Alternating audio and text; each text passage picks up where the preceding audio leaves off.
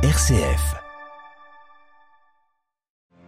Un mois de guerre et pas de répit pour la population ukrainienne. Si l'armée russe n'avance plus, elle continue ses bombardements sur plusieurs villes d'Ukraine. Les tentatives de dialogue restent vaines pour le moment. Le patriarche de Moscou, Kirill, a toutefois répondu aux évêques catholiques européens qui lui demandaient de s'engager en faveur de la paix. La Russie exige maintenant que ses livraisons de gaz aux Européens soient payées en roubles et non plus en euros. Une décision qui surprend, inquiète ou laisse perplexe gouvernement et analystes. La Corée du Nord a effectué un tir de missile balistique intercontinental, une première depuis 2017. Pyongyang s'est attiré une nouvelle fois une salve de critiques. L'accès à l'eau courante est potable, ce n'est pas encore le cas pour tout le monde, comme au Sénégal qui accueille cette semaine le Forum mondial de l'eau. Le pays doit cependant bénéficier d'un programme européen pour permettre à 183 000 habitants d'accéder à cette ressource essentielle. Radio Vatican, le journal, Xavier Sartre. Bonjour. Déjà un mois que la Russie a envahi l'Ukraine, le président Zelensky a appelé les citoyens du monde entier à cette occasion à manifester aujourd'hui pour condamner cette invasion. Volodymyr Zelensky a également accusé Moscou d'avoir utilisé des bombes au phosphore contre les Ukrainiens à Irpin près de Kiev. Or, cette arme en grande quantité peut causer des blessures très graves sur la peau ou dans les organes internes si le nuage provoqué par l'explosion est inhalé. D'où cette demande une nouvelle fois du président ukrainien à l'OTAN de lui fournir une aide militaire sans restriction. Les combats qui durent depuis quatre semaines ont contraint plus de la moitié des enfants ukrainiens à quitter leur foyer. C'est ce qu'indique l'UNICEF aujourd'hui. 4,3 millions d'enfants environ sont partis de chez eux direction l'étranger pour 1,8 million d'entre eux ou direction une zone plus sûre en Ukraine pour 2 millions et demi d'autres. Face à la tragédie en cours en Ukraine, l'engagement de l'Église pour porter de l'espoir à de nombreuses personnes contraintes d'abandonner leur maison ne cesse pas, comme ne cesse pas ces tentatives d'encourager le dialogue et d'ouvrir des voies de réconciliation entre les parties en conflit. C'est ce qu'a déclaré hier le cardinal Paroline, le secrétaire d'État du Saint-Siège, lors d'une conférence d'ambassadeurs africains et européens. Le dialogue, les églises européennes ont tenté de l'ouvrir. Le 8 mars dernier, le cardinal Ulrich, archevêque de Luxembourg, Et président de la Comissée, avait écrit une lettre au patriarche de Moscou, Kirill.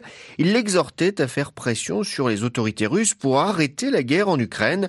Il a finalement reçu la réponse du patriarcat de Moscou, Olivier Bonnel. Oui, Xavier, la lettre date du 17 mars, mais elle a été publiée ce jeudi, signée par le métropolite Hilarion, le chef du département des relations extérieures du patriarcat de Moscou. On y lit d'abord que les relations entre l'Occident et la Russie sont dans l'impasse, ce qui entraîne une perte de confiance mutuelle et de capacité à s'entendre.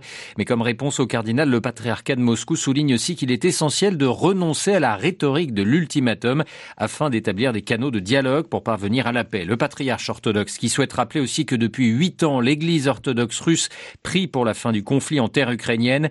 En ces jours tragiques, le cœur des fidèles de notre église, dont le troupeau se trouve des deux côtés du conflit, est envahi par la tristesse, peut-on encore lire. Il y a cette phrase aussi, Xavier, qui ne manquera pas de faire réagir. Sa sainteté, le patriarche Kirill, de toutes les Russie fait beaucoup pour restaurer la paix et la confiance, en particulier en terre ukrainienne, peut-on lire. Une lettre, Xavier, qui s'achève en rappelant l'importance de tout faire pour que les négociations directes se poursuivent. La Comessée, selon le patriarcat de Moscou, pourrait jouer un rôle important dans la construction de ce dialogue. Olivier Bonnel. Les pays occidentaux organisent leur soutien à l'Ukraine et leur opposition à la Russie. D'abord via un sommet de l'OTAN en cours actuellement à Bruxelles. Avant la réunion, le secrétaire général de l'Alliance Atlantique a affirmé que Vladimir Poutine avait commis une grosse erreur avec l'invasion de l'Ukraine, dont il a sous-estimé la résistance. Il a expliqué également que l'OTAN doit réinitialiser ses défenses sur son flanc oriental avec la création de quatre nouveaux groupements tactiques en Roumanie, Hongrie, Bulgarie et Slovaquie. Autre réunion aujourd'hui à Bruxelles dans la foulée du sommet de l'OTAN, le G7 qui se réunira avant la tenue d'un sommet de l'Union européenne. Les 27 doivent notamment parler de nouvelles sanctions contre la Russie et d'un éventuel embargo sur son gaz et son pétrole. Le Royaume-Uni, lui, n'a pas attendu pour prendre de nouvelles mesures de rétorsion. 59 personnalités et entreprises ainsi que 6 entités bélarusses sont visées par des sanctions. De son côté, Vladimir Poutine met la pression aux Occidentaux. Le président russe a fait savoir que son pays n'accepterait plus de paiement en dollars ou en euros pour la livraison de gaz à l'Union européenne.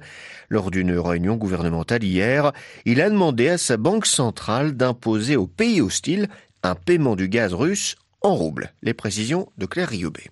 L'annonce a créé la surprise sur le marché des hydrocarbures. Elle est pour Vladimir Poutine une réponse directe aux sanctions que les puissances occidentales ont imposées ces dernières semaines à la Russie. J'ai pris la décision de mettre en œuvre un ensemble de mesures pour passer au paiement en roubles de notre gaz livré aux pays hostiles, a ainsi fait savoir le 23 mars soir Vladimir Poutine, mesures s'appliquant aux États-Unis, au Canada, au Royaume-Uni et à tous les membres de l'Union européenne. La Russie est actuellement le premier fournisseur en gaz de l'UE, qui avait plus de 43% de son gaz importé depuis Moscou en 2020. Si Washington a décrété le 8 mars dernier un embargo sur le gaz russe, l'Union européenne, elle, n'a pas pu suivre son allié et les précieuses ressources continuent pour le moment d'être acheminées vers l'Europe. Vendre du gaz russe uniquement en roubles, comme le demande Vladimir Poutine, obligerait ainsi les pays occidentaux à acheter directement cette monnaie auprès de la Banque centrale de Russie et à lui verser en échange des devises de leur pays. Une opération qui permettrait ainsi à Moscou de soutenir sa devise russe en ralentissant sa chute, accélérée de façon historique ces dernières semaines. S'il reste beaucoup de zones d'ombre sur la mise en place d'une telle décision, la question est à présent de savoir si les Européens se plieront aux exigences de Moscou. Accepter pourrait être perçu comme une compromission, mais refuser un pari dangereux pour l'Union européenne, alors qu'aucune solution de substitution d'approvisionnement en gaz n'a été trouvée depuis le début de la guerre en Ukraine. Claire Riobé, voilà ce que l'on pouvait dire ce midi sur cette guerre en Ukraine. Nombreuses et vives réactions depuis ce matin après le tir d'un missile balistique intercontinental d'une portée de 13 000 km par la Corée du Nord. C'est le premier de ce type depuis 2017, mais le onzième tir tout engin confondu de Pyongyang depuis le début de l'année.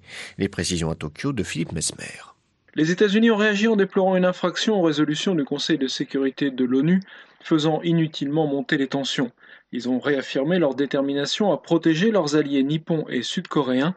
Le Japon a de son côté protesté, le missile étant retombé à 170 km de ses côtes à l'intérieur de sa zone économique exclusive.